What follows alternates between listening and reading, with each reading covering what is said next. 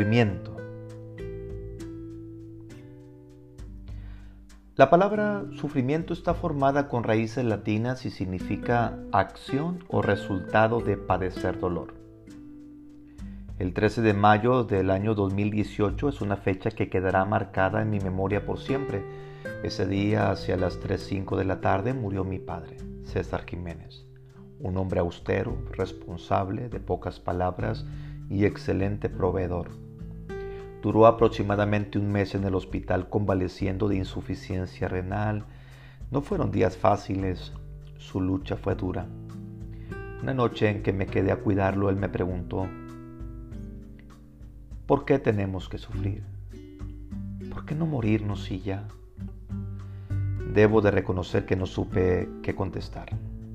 Yo que me había formado por 12 años en el seminario, en ese momento tenía 13 años de sacerdote.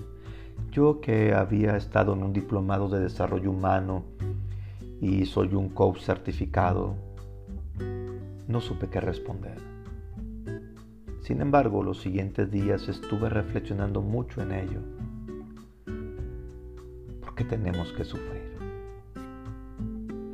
En uno de esos momentos críticos donde los doctores no dan esperanzas, donde todo parece oscuro, donde sentimos que no hay salida o que se vislumbre un poco de luz, escribí en mi nota de celular lo siguiente. Lo que he visto es que todo esto que estás sufriendo nos ha ayudado a reconocer cuánto te amamos y lo importante que has sido en nuestras vidas. Siéntete tranquilo. Has cumplido tu misión porque por lo que estás pasando has sacado lo mejor de cada uno de nosotros. Lo que ya no quiero es que sufras más. Tu corazón y tu alma ya están en paz. Vuelve a aquel que te creó y dio la vida por ti. Tus últimas demostraciones de amor hacia mamá y hacia nosotros, tus hijos, quedarán grabadas en nuestro corazón por siempre, hasta volvernos a ver. ¿Por qué tenemos que sufrir? Me preguntó mi padre. Estoy seguro que esa es una pregunta que nos hemos hecho en muchos momentos de la vida. Y a veces es difícil encontrar palabras sabias. Yo las encontré en un libro de Tomás Navarro que se llama Kintsukuroi, el arte de sanar las heridas emocionales, en donde expresa lo siguiente. Sufrimos por culpa de nuestros juicios y pensamientos. La mente suele ser nuestra mejor aliada para ser felices o nuestra mayor enemiga. Solemos invertir mucho tiempo en preocuparnos y en darle muchas vueltas a un tema sin sacar nada en claro, como un hámster en la rueda. Nuestros juicios suelen ser parciales y precipitados, lo que nos conduce a crearnos visiones imparciales y desenfocadas de la realidad, lo cual a su vez nos conduce al dolor. La clave está entonces en pensar bien. Esto implica el no confundir lo posible con lo probable al momento de analizar nuestra realidad. Esto sucede cuando creemos que puede pasar cualquier cosa, sin darnos cuenta de que lo realmente importante es la probabilidad de que ocurra. También sufrimos por cómo es la propia realidad.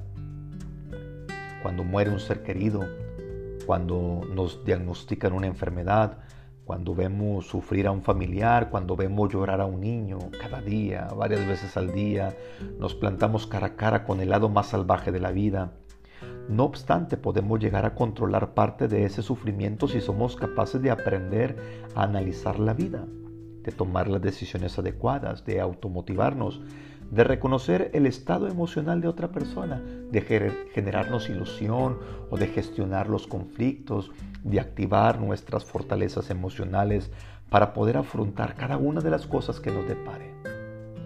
Porque no podemos cambiarlas, pero sí podemos aprender a gestionarlas para minimizar el impacto que tienen en nuestra vida. Como decía Marco Aurelio, la sabiduría consiste en cambiar las cosas que pueden ser cambiadas aceptar aquellas que no pueden cambiarse y lo más importante, aprender a distinguir unas de las otras. También sufrimos por la expectativa incumplida. Esperamos mucho de las personas, más de lo que saben, más de lo que pueden y más de lo que tienen. Cuando una expectativa se aleja de la realidad y no se cumple, aparece la frustración. Una expectativa irreal nunca se cumplirá. Aprender a fijar expectativas realistas es una tarea importante, pues las personas son como son, no como tú querrías que fueran. Las cosas son como son, pero a menudo no las queremos ver tal cual son y nos montamos una imagen completamente distorsionada de la realidad. Cuando no nos gusta lo que vemos, podremos aceptarlo, modificarlo o autoengañarnos.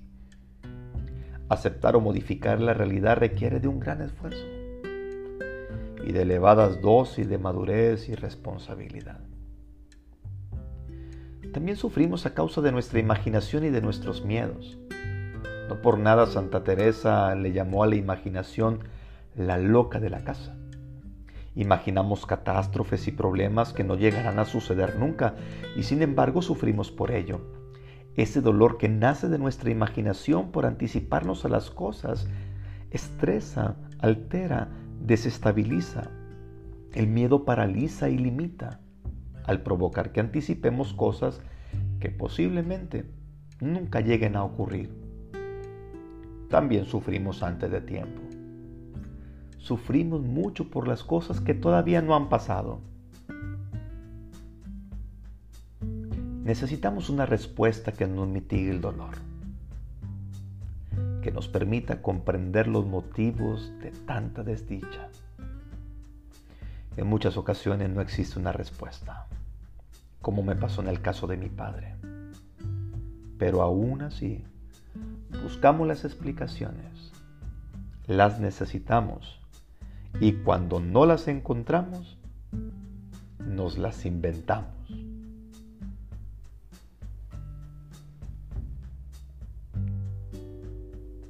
El Dios de toda gracia, el que los ha llamado a su eterna gloria en Cristo, después de breves sufrimientos, los restablecerá, afianzará, robustecerá y los consolidará.